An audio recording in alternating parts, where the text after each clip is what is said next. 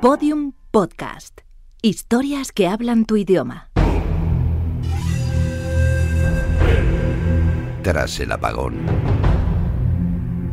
Episodio 5. El podcast. Lo que sigue es una entrega de dicho podcast, grabado en pleno apagón y editado y colgado varios meses después. Por su interés, lo reproducimos íntegramente.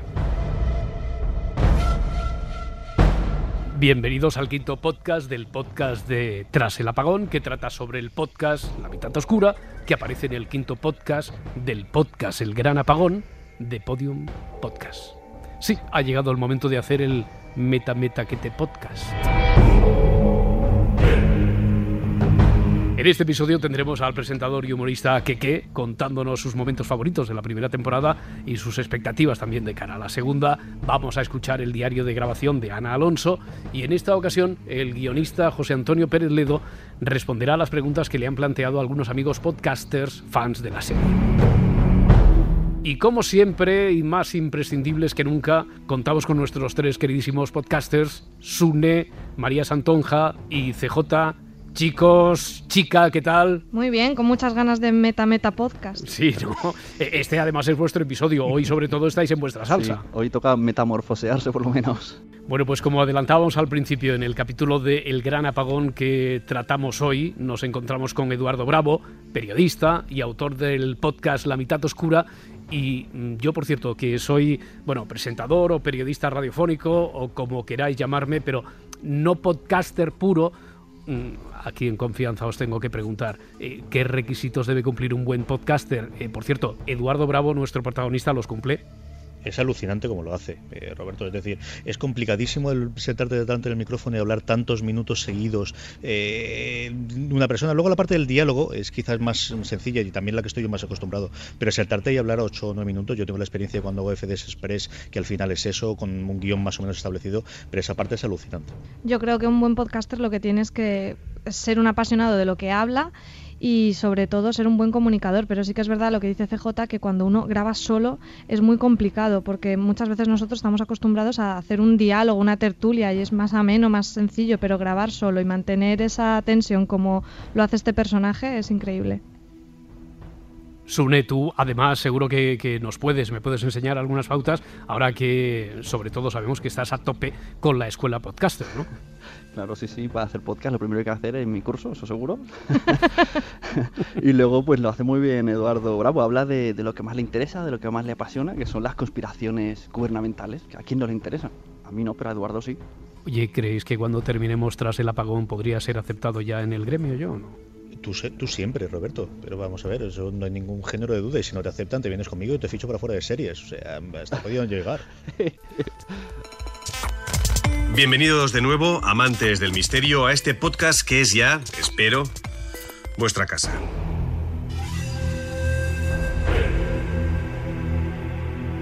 Esta va a ser una edición diferente de La mitad oscura. Especial. Para empezar, porque no la estoy grabando, como siempre, en, mi ordenador, sino en una vieja grabadora a pilas. Qué curioso, ¿verdad? que cuando nos falla la tecnología más avanzada tengamos que recurrir a eso que llamamos tecnología obsoleta.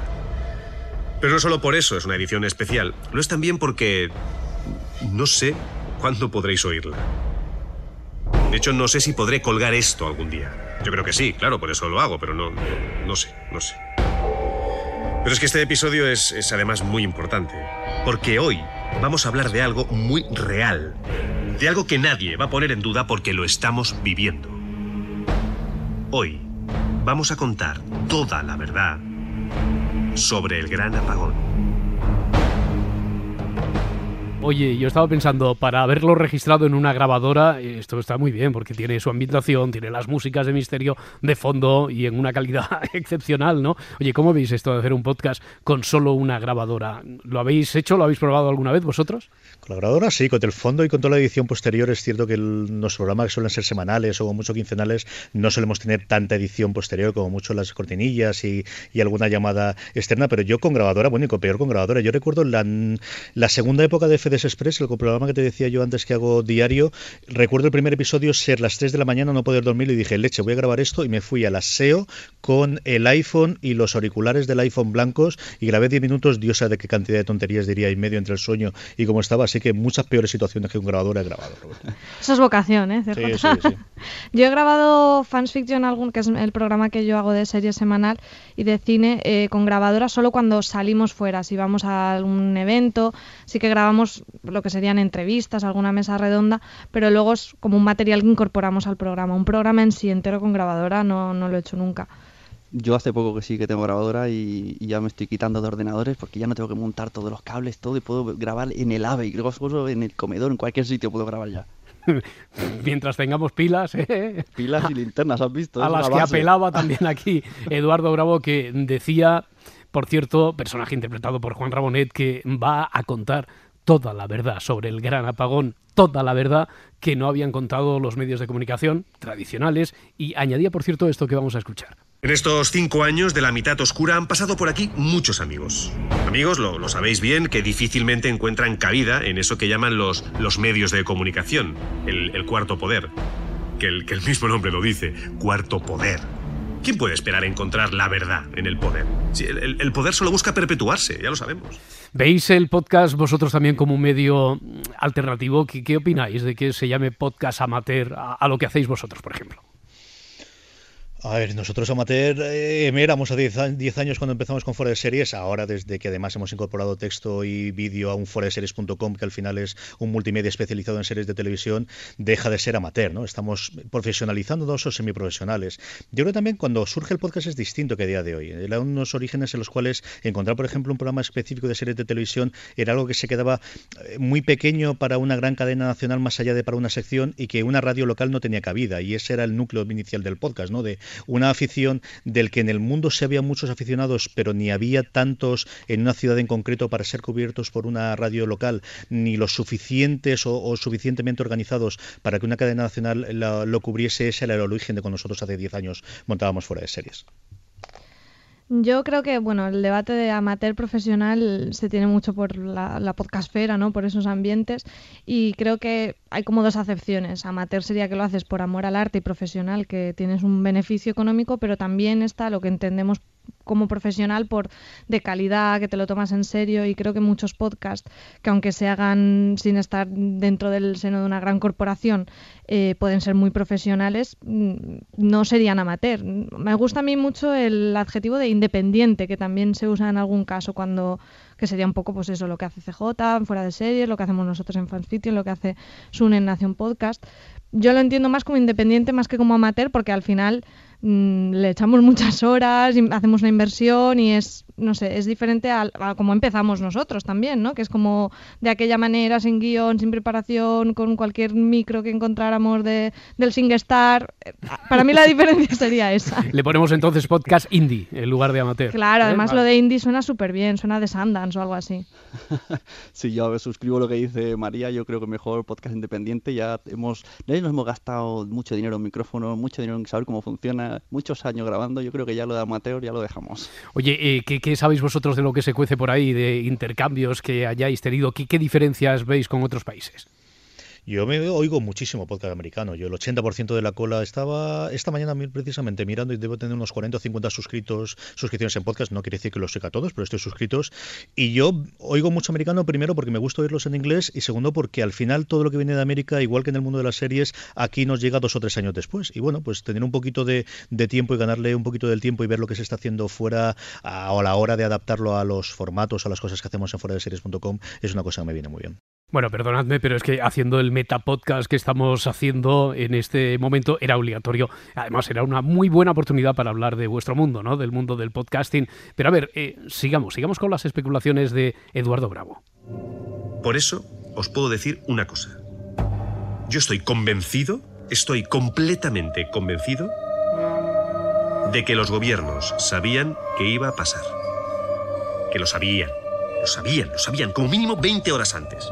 Y tengo pruebas. Tengo pruebas. Y las voy a contar hoy, aquí, en la mitad oscura.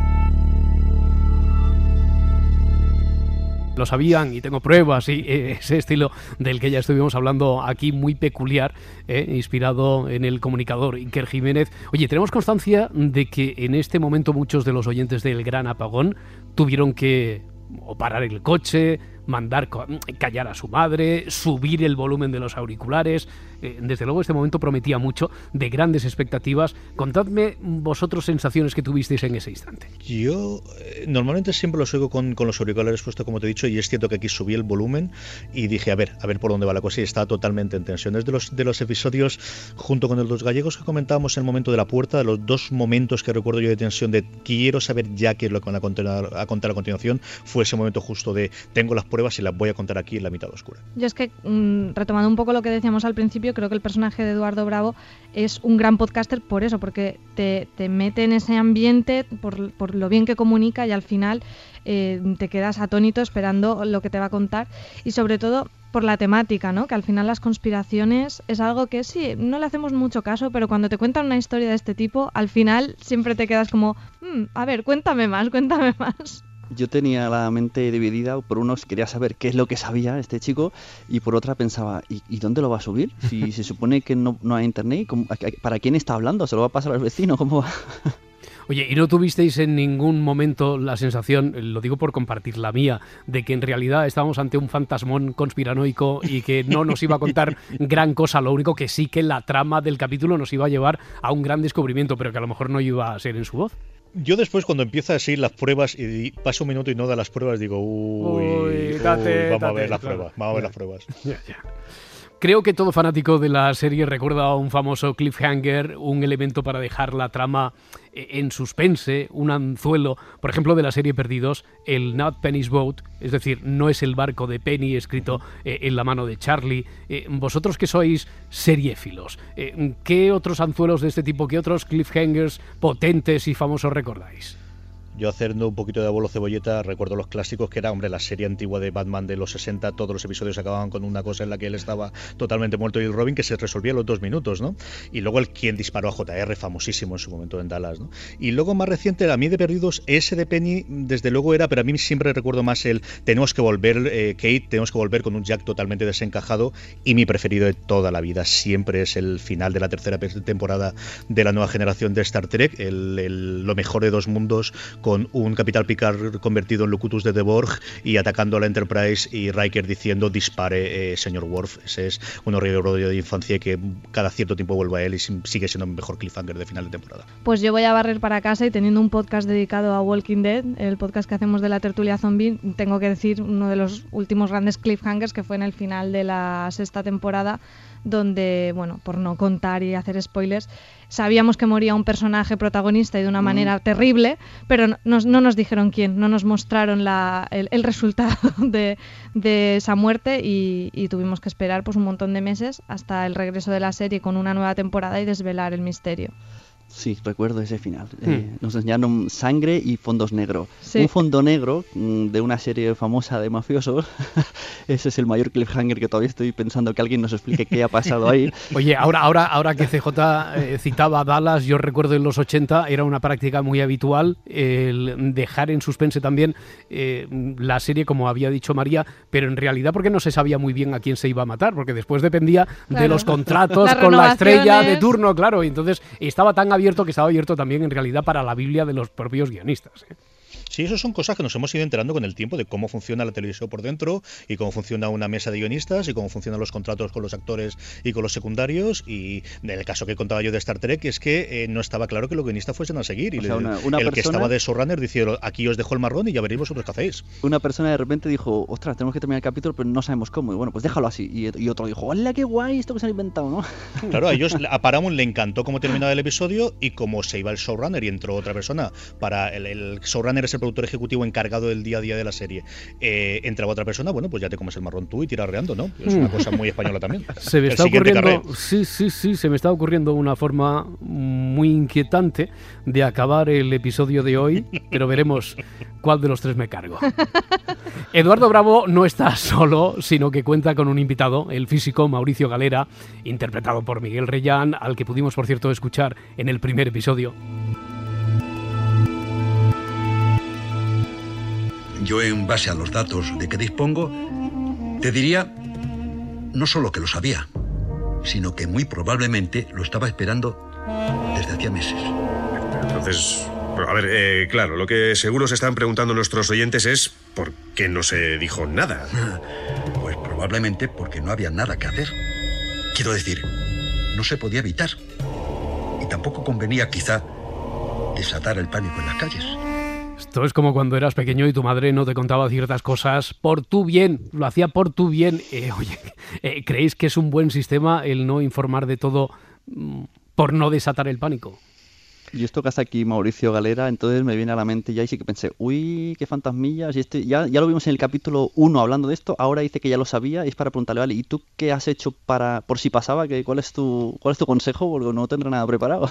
Esta dualidad entre seguridad y libertad, ¿no? que tan en nuestros tiempos, no lo sé. Yo creo que cuando eres adolescente piensas que lo mejor es dar información a todo el mundo y ahora cuando ya tienes dos crías de cinco años empiezas a ver si esto de protegerlo con alguna mentirijilla de vez en cuando tiene sentido. Así que aquello que decías de adolescente de jamás le mentiría a mis hijos, yo nunca me comportaré así, empiezas a ver que tiene su sentido. Y en este caso en concreto, pues sin tener toda la información, lo del pánico en las calles es una cosa preocupante, desde luego. Muchos amigos eh, me alertaron de, lo mismo, por Twitter y por Facebook. El jueves por la noche, solo unas horas antes del gran apagón, se vieron varios camiones alrededor del Museo del Prado. Fuera, aparcados, en la, en la parte de atrás. Que esto no habría llamado la atención de nadie de no ser por un, por un detalle. Y es que el viernes, el día del gran apagón, el museo no abrió. Sin dar ninguna explicación. Sí, si algún amigo pasó por allí se fijaría. De hecho, había un montón de turistas enfadados porque, claro, tenía que abrir. Porque tenía que abrir. Es que era un día normal. Pero ¿por qué no abrió? ¿Le respondéis vosotros por qué, por qué no abrió el museo aquel día? Yo creo que la teoría que ellos tienen es bastante buena. Que, que un museo como el Museo del Prado, sin aviso previo y sin mediar palabra, cierre un día, no es lo más común. Entonces, sí, yo creo que la teoría que ellos plantean de que estuvieran poniendo a, a buen recaudo todas las obras es, es, buena, sí. Pues yo no lo entiendo, esto de si algún día pasara una catástrofe, salven los cuadros, no sé, no hay, no hay otras cosas. Nuestra identidad como humanidad del arte, Sune. es como salven las fotos, ¿no?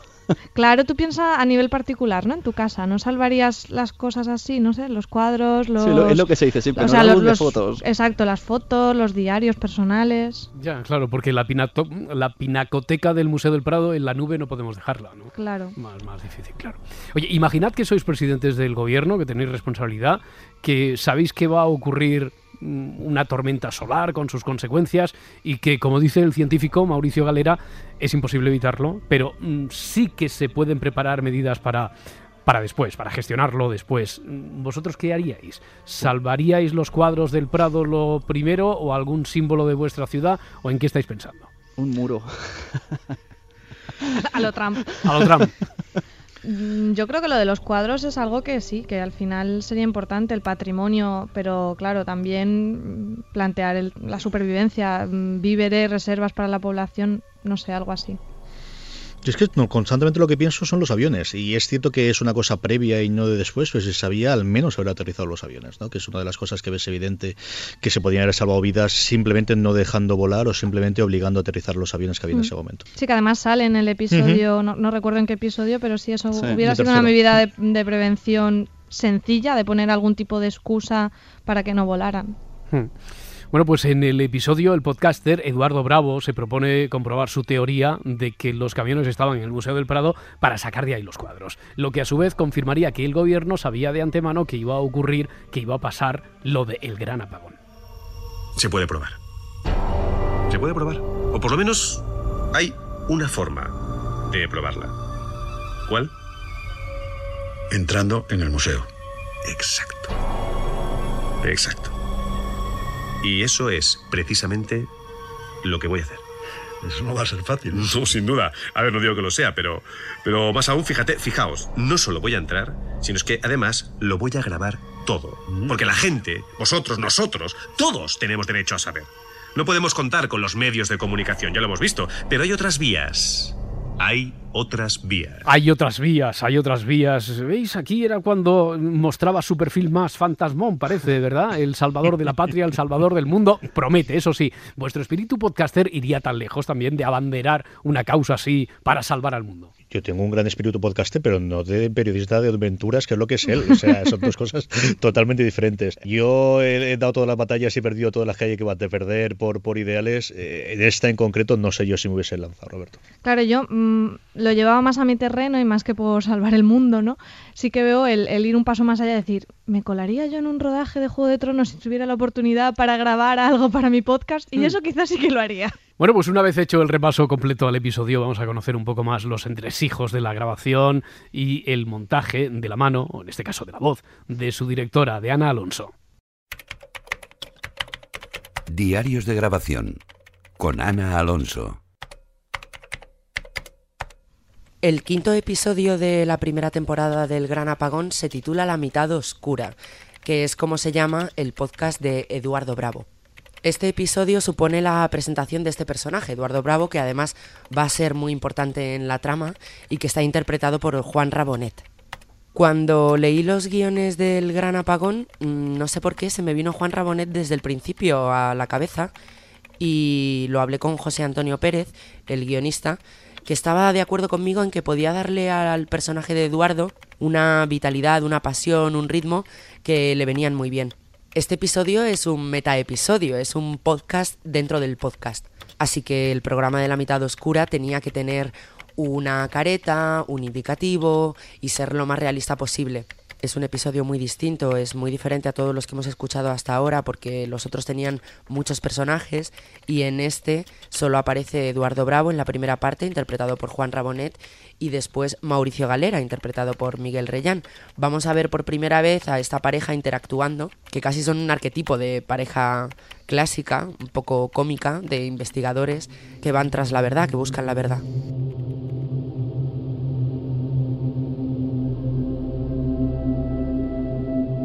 Pues sí, eso lo habíamos captado, ¿verdad? Lo del arquetipo de la pareja que tanto hemos comentado por aquí. Eh, ¿Algo que anotar? ¿Alguna aclaración? ¿Alguna duda sobre lo que ha dicho Ana? Es curioso que en este capítulo sí que es verdad que estando basado solo en un personaje o dos, en el mismo ambiente, avanza bastante la trama. En otros eh, nos han dejado la intriga, eh, que si la llamada, que si... Pero a veces como que no avanzaba, te dejaban siempre con las ganas y aquí te explican bastante. Estamos haciendo el juego de las de las muñecas rusas, ¿verdad? Meta episodio, decía Ana, no tienen ni idea. Este sí que es el meta, meta episodio. Eh, bueno, por cierto, Ana Alonso también nos contó cómo fue la grabación y alguna que otra curiosidad más. La grabación fue muy fácil, Juan Rabonet traía muy preparado el personaje, se lo había estudiado mucho, se notaba, y en cuanto empezó a leer nos dimos cuenta de que era el Eduardo Bravo perfecto. Y luego entró Miguel Reyán en escena, como decimos en teatro, y fue muy fácil grabar con, con ellos dos, que enseguida tuvieron mucha sintonía y mucha química. Como curiosidad, la voz de la cabecera del programa La mitad oscura es Selena Jiménez, compañera del Hoy por Hoy Madrid de la SER curiosidad también anotada. Bueno, hemos aprovechado que en este episodio el mundo del podcast es el protagonista, es uno de los protagonistas para hacer un especial de los podcasters disparan al guionista. Disparen al guionista con José Antonio Pérez Ledo. La primera temporada se me quedó muy corta. ¿La segunda va a tener más episodios? Dime que sí, por favor, José Antonio. Dime que sí. No, pues mira, lo siento mucho, pero no, no te puedo decir que sí. Eh, en cualquier caso, bueno, siempre es bueno ¿no? que una temporada, una ficción, se haga corta. Mejor eso a que se haga larga, desde luego. En la segunda temporada no va a haber más capítulos, pero la buena noticia, si a quien se le hiciera corta la primera, es que los capítulos van a ser un poco más largos. Todos los capítulos, los 8, van a rondar los 20 minutos aproximadamente. Habrá alguno que por formato va a tener que ser más corto, no quiero adelantar el motivo eh, pero en general andarán en torno a los 20 minutos. O sea que 20 por 8, 8 mm, capítulos por 20 minutos cada uno, pues da un total de... Bien, siguiente pregunta.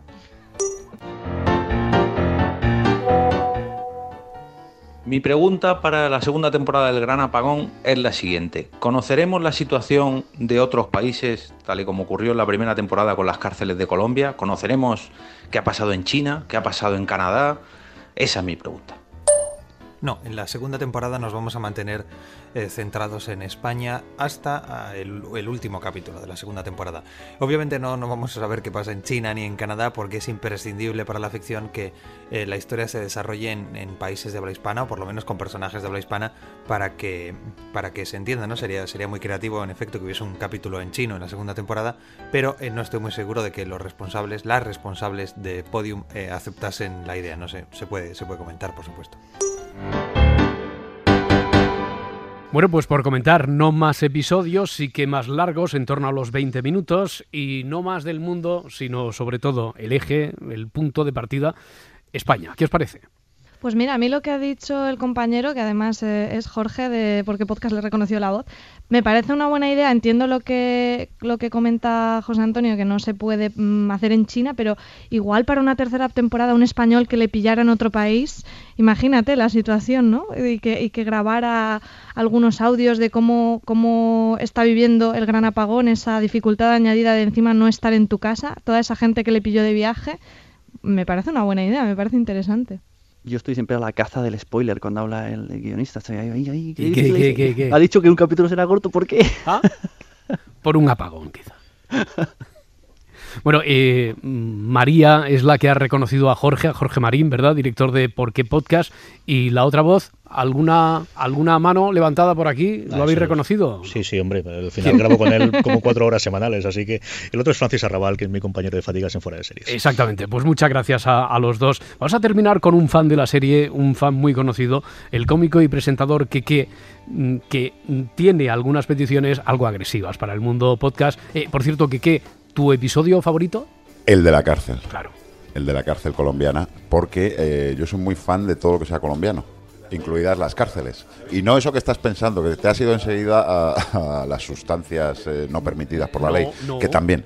Y había acción, había sangre, había violencia, todo eso me gusta, porque en los podcasts echo de menos más violencia, eh, y más sangre y más sexo, porque los podcasts es un género nuevo que de momento estamos como muy respetuosos todos y no, tenemos que guarrear los podcasts, por favor. Yo por eso me gusta este, porque hay lo que yo le pido a la vida. Y de cara a la segunda temporada espero, pues eso, más violencia, más acción, más sexo, más países eh, latinoamericanos en conflicto.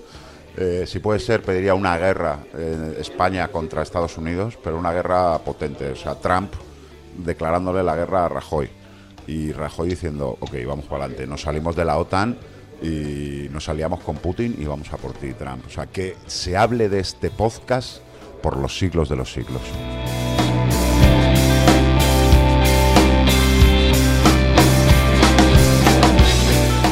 Así que un Trump against Rajoy y más violencia y más conflictos y ha dicho más sexo también, es lo que pide que qué para la próxima temporada. Oye, todo un reto para el guionista, a ver cómo lo incorpora en la ficción, a mí me encantaría escucharlo. ¿Vosotros qué le pediríais más a la, a la siguiente temporada? yo tengo mucha curiosidad por la parte que nos contó José Antonio en su momento del, de la secta. Yo es que también la tercera temporada de Leftovers es dentro de nada, así que estoy con todas estas sectas milenaristas y después de que ocurre algo eh, extraño en el mundo muy en la cabeza, tengo mucha, mucha curiosidad por ver qué, se desarrolla en esa trama. A mí me gustaría escuchar algo que aparentemente no tuviera nada que ver, te meten un capítulo, esto hacía mucho perdidos, que dices, pero ¿qué hace este hombre aquí escuchando música? Y luego al final de la serie tenía sentido. CJ, Sune, María Santonja, como siempre, muchas gracias chicos por estar aquí. Nos escuchamos o no, porque aquí podríamos dejar un... Cliffhanger, cliffhanger. Sí, mira, un disparo como este. Y si he tenido puntería, quizá en la próxima entrega solo sois dos.